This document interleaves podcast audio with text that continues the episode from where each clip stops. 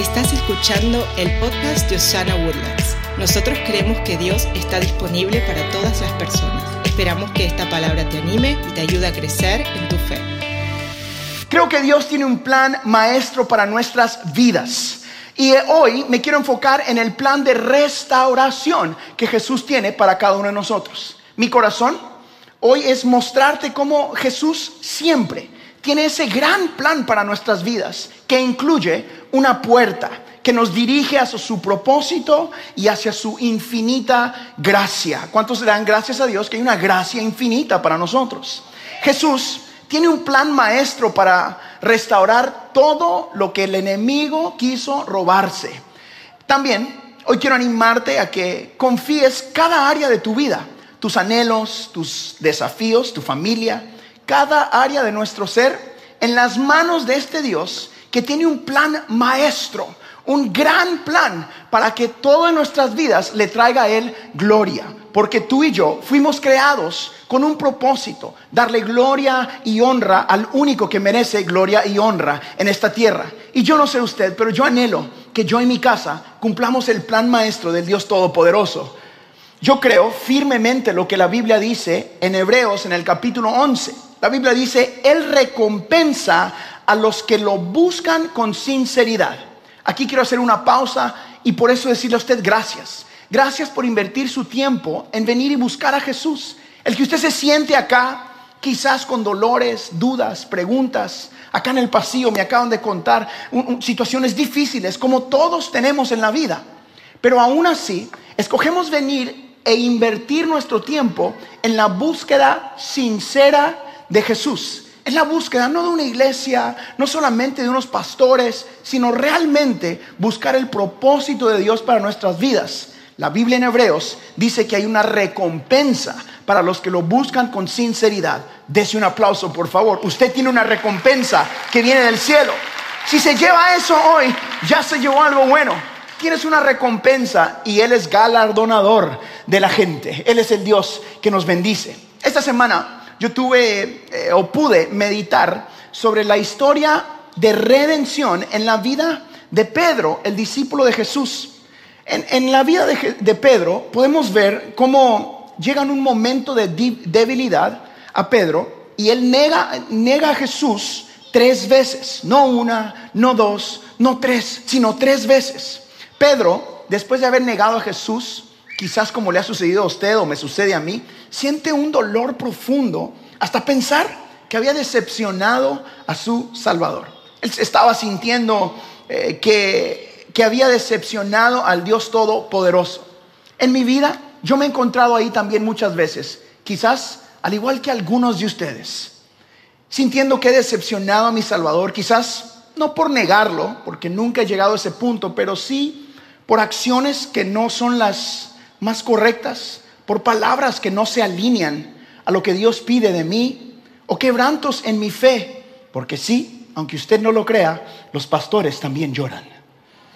Tenía título de telenovela esa cosa, ¿verdad?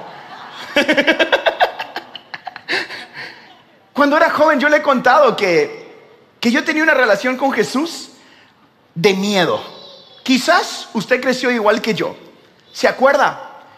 Pasaba eh, la alabanza, la adoración, empezaba el predicador a predicar. Antes gritaban los predicadores un poquito más que ahora. Yo de repente grito, como cuando me emociono, pero antes todos gritaban. El que no gritaba no estaba ungido, ¿se acuerdan?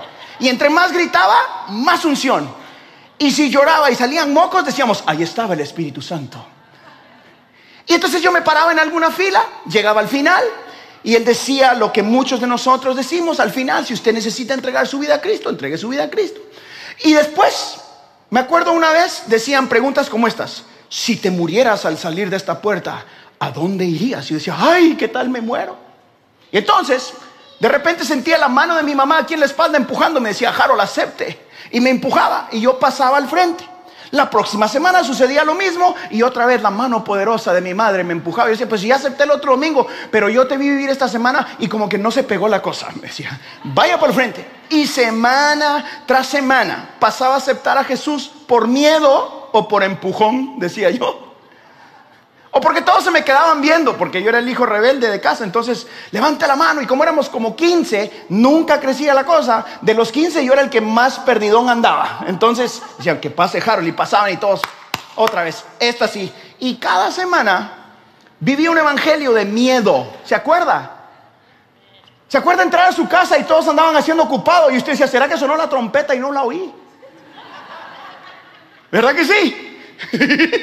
y yo, mamá. Y mi mamá lavando la ropa. Bueno, ahora lavan así las mujeres, ¿verdad? Ya no es así la cosa. Lavando la ropa.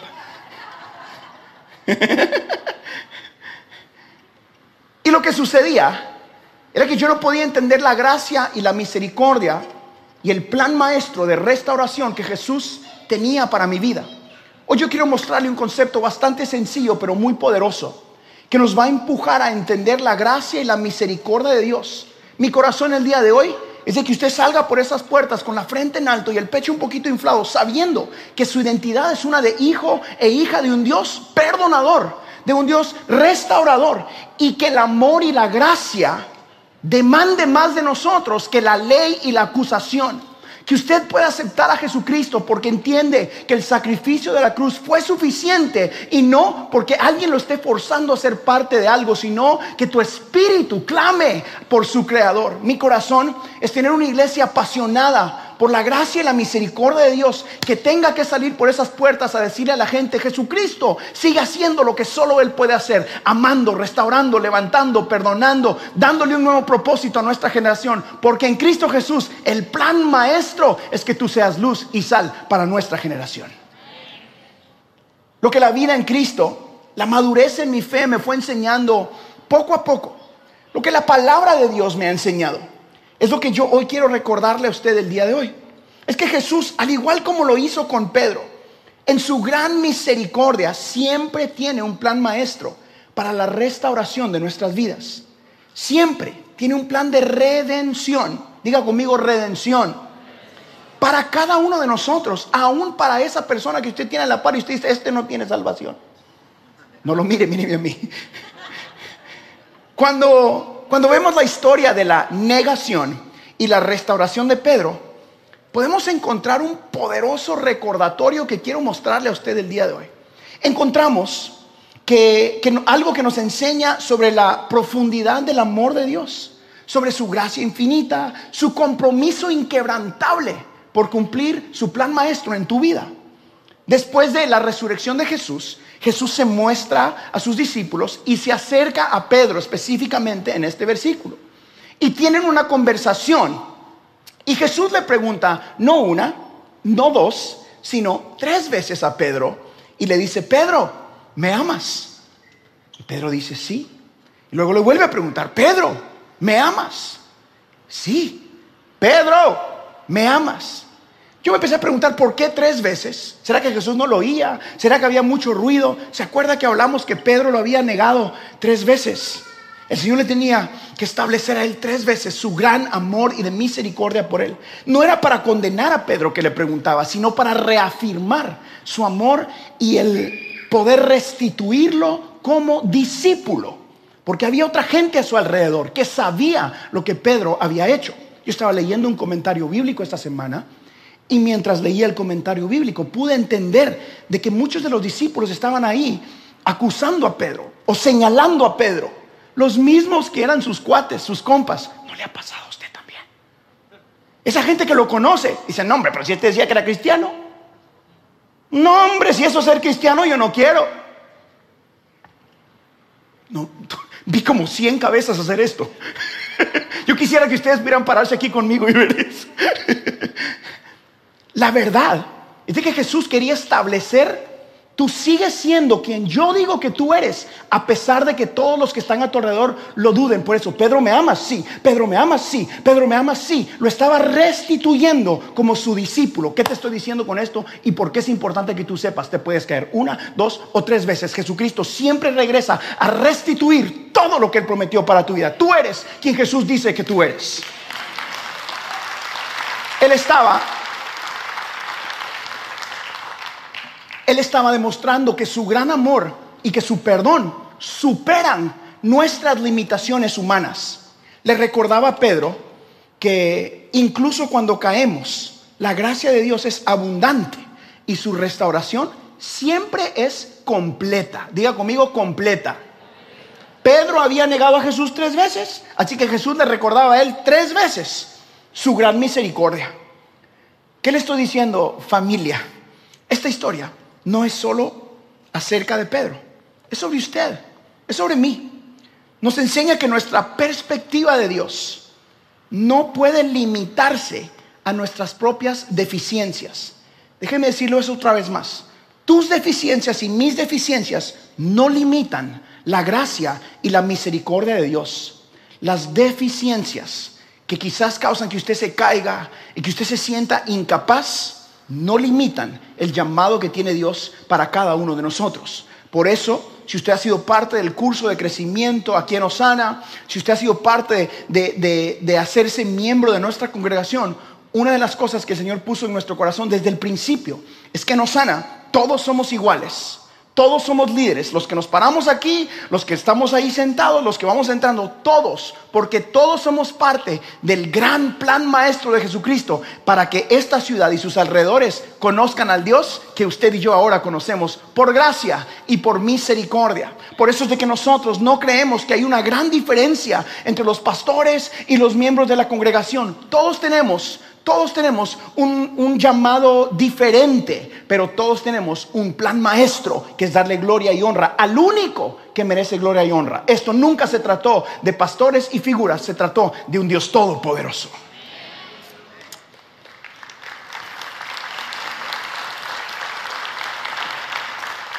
Y eso es lo que intentamos enseñarle a toda la gente en nuestra iglesia. Y aquí quiero hacer un paréntesis y, quiero animarle a los papás, a los que tienen teenagers. En tres semanas hay un campamento en nuestra iglesia que, está enseñándole de esta gracia y de esta misericordia a nuestros hijos. Si usted no ha apuntado a sus hijos, quedan solo como 16 espacios, porque tenemos un número límite, y, el pastor Emma y la pastora Ana van a llevar a sus hijos a un campamento por varios días, van a regresar predicando, cantando, adorando a Dios. Si usted no ha apuntado a su hijo o el hijo no quiere, apúntelo, mándelo en el nombre de Jesús. Ahí sí empújalo, así me mandaba mi mamá. Mándelo, porque ahí van a conocer la presencia del Señor. Si usted no tiene hijos, y usted dice, pero yo cómo le hago si no tengo hijos? Sea usted parte de bendecir a alguien. Aquí va a haber una manera de que usted pueda patrocinar a uno de estos hijos. Esa es una manera de predicar el Evangelio. Envíe el Evangelio de una u otra forma. ¿Cuántos están con nosotros? Así que vamos a enviar a nuestros jóvenes y que conozcan la presencia de Dios. Ese es el plan maestro de Dios, que nosotros como iglesia podamos ser alguien que comparta esta gracia. Él es el Dios de gracia infinita, el Dios de segundas y terceras oportunidades para nosotros. Así como restauró Pedro, eh, usted y yo necesitamos entender que Él está listo y dispuesto a restaurar cada uno de nosotros que estamos en este lugar. A menudo, muchas veces, podemos sentirnos nosotros indignos. ¿De qué? Del amor, del perdón, de la restauración de Dios.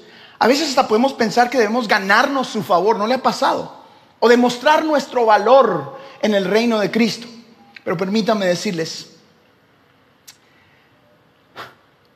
que eso realmente no es el caso y aunque por décadas nos hayan predicado eso, el valor de cada uno de los miembros del cuerpo de Cristo está en la sangre de Jesucristo, no en lo que tú hagas para el reino. Quien tú eres lo determina Jesucristo, no los títulos o no qué tan santo o qué tan no santo te sientas. Él pagó el precio por todas las personas y todos somos iguales en el reino en el nombre de Jesús. El perdón y la restauración y el amor de Dios nos fueron dados libremente, diga libremente, a través del sacrificio de la cruz. Ese es el Evangelio sano y puro.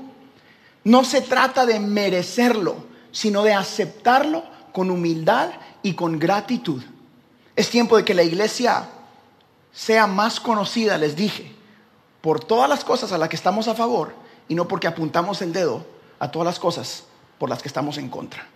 Tres veces cayó Pedro, tres veces Jesús mostró su misericordia. El número tres tiene un significado muy importante en la palabra. Pero unos cuantos ejemplos. Saulo, ¿usted se acuerda de Saulo? Estaba ciego porque tuvo el encuentro con el Señor después de tres días se encuentra con el hombre de Dios y recibe su vista. Jonás estuvo tres días después de eh, salirse de su propósito, no querer ir, estuvo tres días en el, estómago del pez. Y, después del tercer día el Señor lo regresa a su propósito. Eso es otro mensaje que quizás comparto, pero lo que causó eso fue el clamor en medio de estar encerrado en un lugar que podría hasta matarlo. Pero el clamar causó que al tercer día él cumpliera su propósito. El mejor tercer día que podemos subrayar acá es que después de tres días de estar en la tumba, Jesucristo resucita, mueve esa piedra y va a sentarse al trono a la diestra del Padre. ¿Qué te estoy diciendo? Tu tercer día sigue estando en camino. Siempre hay un tercer día en camino en Cristo Jesús. Siempre viene un momento de vida en Cristo Jesús. Usted dice, pastor, pero yo siento que mi día uno y mi día dos está larguísimo. ¿Cuándo es el tercer día? Pues no sé cuándo sea el tuyo, pero de que viene, viene, porque Él es el Dios que cumple sus promesas. Miqueas capítulo 7, versículo 18, mire lo que dice la Biblia. No hay Dios como tú que perdona las malas acciones y pasa por alto la rebeldía del resto de su pueblo. No estará siempre enojado porque le gusta demostrar su fiel amor. Me encantó esta versión porque tan sencillo lo explica. Al Señor le complace mostrarse su amor. Por eso estás aquí hoy. Porque eres parte del plan maestro de Dios. El Señor planificó todas las cosas para que tú hoy te cambiaras, te bañaras, vinieras, te sentaras, estuvieras en el asiento donde tiene que estar. Tú no vives por coincidencia. Tú vives por un plan maestro de Dios. Tienes un plan perfecto para tu vida. Nada de lo que está pasando en tu vida sorprende al Señor. Lo que tú haces con dónde estás, cómo reaccionas al plan maestro de Dios, eso, eso, es, eso es lo que puede cambiar. Que tú aceptes la misericordia que tienes diariamente es algo que tú tienes que hacer, porque la misericordia allí está, diariamente. La misericordia que Dios nos ha dado es algo que Él pone enfrente de nosotros y a la cual tenemos acceso. Pero si no la tomamos, no se activa en nuestras vidas. Es tiempo de que nosotros como cristianos podamos entender que la gracia, la misericordia, el perdón, el valor que Dios puso sobre cada uno de nosotros es de tomarlo, abrazarlo. El trabajo de nuestro enemigo es que tú y yo hagamos lo contrario de eso. Él viene para acusar, para matar tus sueños, para robar tu identidad. Y el día de hoy yo quiero decirle a nuestra familia, Osana Digital, y acá en el auditorio, es tiempo de que nuestra iglesia regrese a la gracia y la misericordia de Dios, donde tu valor está puesto en que Jesucristo pagó el precio por los pecados cometidos, cometiendo y por cometer. Su cruz fue suficiente para todos nosotros. Tú eres justificado, justificada por la fe. ¿Cuántos dan gloria a Dios por eso el día de hoy? Hoy quiero recordarte que cada uno de nosotros hoy podemos recordar cada experiencia, cada prueba, cada momento difícil en nuestra vida. Y, en el momento quizás difícil en el que nos encontramos, nos está preparando para lo que Jesús tiene para nuestro mañana. Él nos está buscando diligentemente. Yo creo que parte de que escuches este mensaje el día de hoy es un recordatorio de que el Señor te está buscando.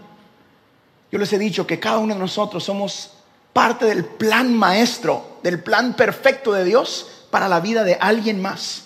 Señor, hoy alzamos nuestras manos al Dios que no abandona y decimos, heme aquí, Señor. Heme aquí, Señor. Señor, recuerda a cada una de estas personas que tú eres el Padre que no abandona. Mantenga su mano en alto, como diciendo, Señor, aquí estoy yo. No pases por aquí. Señor, aquí estoy yo. Padre, en el nombre de Jesús, tú eres el Dios que mira cada una de estas manos. Espíritu Santo, la Biblia dice que tú eres nuestro consolador. Así que hoy yo pido el consuelo del Dios que puede a favor de cada una de estas manos en el auditorio. Señor, haz lo que solo tú puedes hacer en sus mentes. Haz lo que solo tú puedes hacer en sus corazones. Haz lo que solo tú puedes hacer, Dios Todopoderoso. Bendito seas tú, Señor. Reciba ahí donde está el abrazo del Padre. recibe el abrazo del Padre. Señor, que sea tu gracia, tu misericordia abrazando, recordando, Señor, que tú no abandonas, que tú eres fiel. Él no te ha llevado hasta aquí para abandonarte, sino está preparándote para las cosas maravillosas que tiene reservadas para nosotros. Ahora ahí donde está, dígale Señor, gracias. Yo confío en ti, confío en tu plan maestro para mi vida. Así donde está, escuche lo que dice la Biblia en capítulo 1, versículo 6 de Filipenses. Dice, estoy convencido de que Dios empezó una buena obra entre ustedes y la continuará hasta completarla el día que Jesucristo regrese. Señor, gracias porque tú completas la buena obra en la vida de cada una de las personas que están aquí. En el nombre de Jesús. Amén. Y amén. Amén. Mientras estudiaba me acordaba de la historia del hijo pródigo. El hijo pródigo fue abrazado y perdonado por su padre. Hoy nosotros podemos encontrar esa restauración en los brazos del Padre Celestial. Aquellos de nosotros que levantamos nuestras manos y decimos, Señor, yo me he sentido de cierta manera, por alguna razón. Somos como el hijo pródigo, aquel hijo que pidió su herencia y decidió irse para otro lado, sabiendo de que había gracia, misericordia, perdón. Muchas veces nos hemos alejado de eso. Y en momentos como este regresamos como el hijo pródigo. Y papá celestial siempre está aquí. Hoy podemos recuperar nuestra verdadera identidad y encontrar ese propósito que es renovado gracias al infinito amor de Jesús. O quiero recordarnos, o que recordemos, que es a través de Jesucristo que hemos sido redimidos y hechos completos. Entonces, Pastor Harold, ¿qué nos está diciendo? Le estoy pidiendo a nuestra iglesia el día de hoy que deje a un lado la duda, que deje a un lado la culpa y deje a un lado la vergüenza y que aceptemos este perdón y esta misericordia que Jesús nos puede dar. Hoy podemos estar seguros en la verdad de que todo ha sido pagado por Él. Escúcheme, diga conmigo todo. No fuerte, diga todo. Todas tus deudas han sido pagadas. Todos tus, todos tus quebrantos tienen acceso a restauración por Cristo Jesús. Así que hoy, antes de terminar, yo quiero hacerle un buen recordatorio. Hoy quiero recordarte que tú eres amado, tú eres amada. A pesar del abandono físico de padres y madres, esposos, esposas, hijos, tú eres amada y amado. Eres valorada, valorado por Dios. El Señor decidió dejar su trono, su reino, todo por ti. Eso no solo fue por toda la humanidad, sino Él pensaba en cada uno de nosotros. Tú eres amada por Dios. Eres perdonado el día de hoy. Escúcheme bien, hay perdón en Cristo Jesús. Hay perdón en Cristo Jesús. Pastor, usted no sabe lo que yo hice. No importa. Él sí sabe y aún así extiende su perdón. Él tiene un plan de restauración para ti.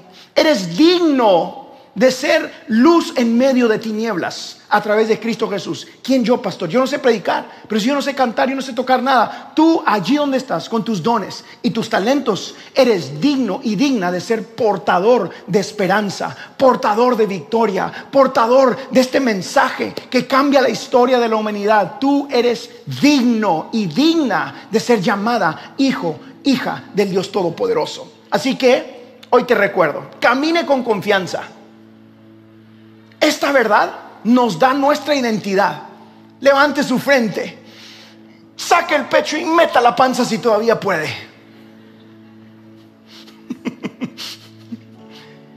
Siéntese un poquito más alto.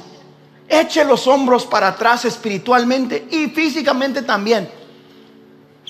Camine como hijo, hija de Dios. Usted no está aquí solo para voy empezando a ver qué pasa. No, no, no, no, no. Usted tiene un plan perfecto. Eres parte de un plan maestro. Puede que esté lloviendo y hayan tormentas en nuestras vidas, pero a su tiempo el Señor cumplirá su promesa en tu vida. A su tiempo tu negocio saldrá adelante. A su tiempo tus hijos regresarán a casa. A su tiempo tus finanzas cambiarán. A su tiempo vas a comprar esa casa que quieres. A su tiempo vas a predicar el Evangelio con tu vida. A su tiempo todo va a cambiar. A su tiempo, a su tiempo, a su tiempo. Porque Él no te ha llevado hasta este punto para dejarte perdido. Él no te va a dejar avergonzado. toma el paso. Me dijo alguien a mí, alguien viene y me dijo, tengo una palabra para ti. Le dije, ok, acepto. Me dijo, toma el paso y yo pongo el piso. Así que se los comparto, tome el paso y el Señor va a ir poniendo el piso. Tome el paso y Él abre el mar en el nombre de Jesús. Tome el paso, ame a su marido cuando sea difícil. Perdone cuando no sea lo más fácil hacerlo. Crea en sus hijos, envíelos al campamento que Dios va a proveer en el nombre de Jesús. Siembre en el nombre de Jesús en, en la espiritualidad de sus hijos. Ámelos tanto que ellos sean prioridad sirva con los voluntarios, ame a sus pastores, haga cosas con excelencia en su trabajo, empiece ese negocio en el nombre de Jesús, que Jesús no lo va a dejar abandonado. Vendrán tiempos difíciles, vendrán tormentas, vendrán preguntas, pero a su tiempo el Dios que ha suplido hasta hoy siempre hará lo que Él tiene para cada uno de nosotros. Él no te va a dejar avergonzado, Él no te va a dejar atrasado. Él no ha depositado ese sueño en tu corazón para avergonzarte, sino para glorificarse en tu vida. Él va a hacer lo que siempre ha hecho, restaurar, causar que el plan maestro se cumpla en tu vida, al menos en mi vida y en la vida de muchos de los pastores y líderes de nuestra iglesia. Él va a hacer lo que siempre ha hecho, mostrarse a nosotros de una manera grandiosa y milagrosa. Escúcheme bien, estamos en este lugar porque Él cumple su palabra mi esposa y yo, los pastores Beto y Allison, los líderes de la iglesia, no teníamos ni la menor idea de lo que iba a suceder, pero sí sabíamos que Él iba a ser fiel. Y seguimos creyendo que el que ha sido fiel continuará siendo fiel. Que el Dios que viene y toca, salva, restaura, perdona, sana vidas, lo seguirá haciendo. Porque es quien Él es. Antes de terminar, yo tengo dos versículos que he estado declarando esta semana en mi corazón. Me han animado y quiero que lo animen a usted también antes de terminar. Dos versículos y cerramos. El primero es Josué 1.9. Josué 1.9. Esto es para algunos de ustedes que van a tomar decisiones difíciles esta semana. Sé fuerte y valiente. No temas ni desmayes o desanimes, porque el Señor tu Dios estará contigo donde quiera que vayas allí en esa mesa de negocios, allí en esa escuela para sus hijos, allí en esa conversación con los doctores, allí cuando estés con el abogado, allí cuando vayas a pedir trabajo, allí cuando vayas a empezar ese nuevo proyecto, allí donde estás, donde quiera que tú estés, irá el Todopoderoso contigo. No temas, no más temor, no más desánimo, porque el Dios Todopoderoso va contigo esta semana no tienes espacio para desanimarte. Porque esta semana cuando venga el tiempo de desanimarte digas, ay, no funcionó, el Señor te va a decir, ey, ey, ey, el pastor Harold te dijo, y yo te digo también, y lea la Biblia usted también, no te desanimes, no desmaye. Recuérdese, eche los hombros para atrás, peínese un poquito más, camine hacia adelante, abotónese la camisa si puede, y diga, Jesús va conmigo.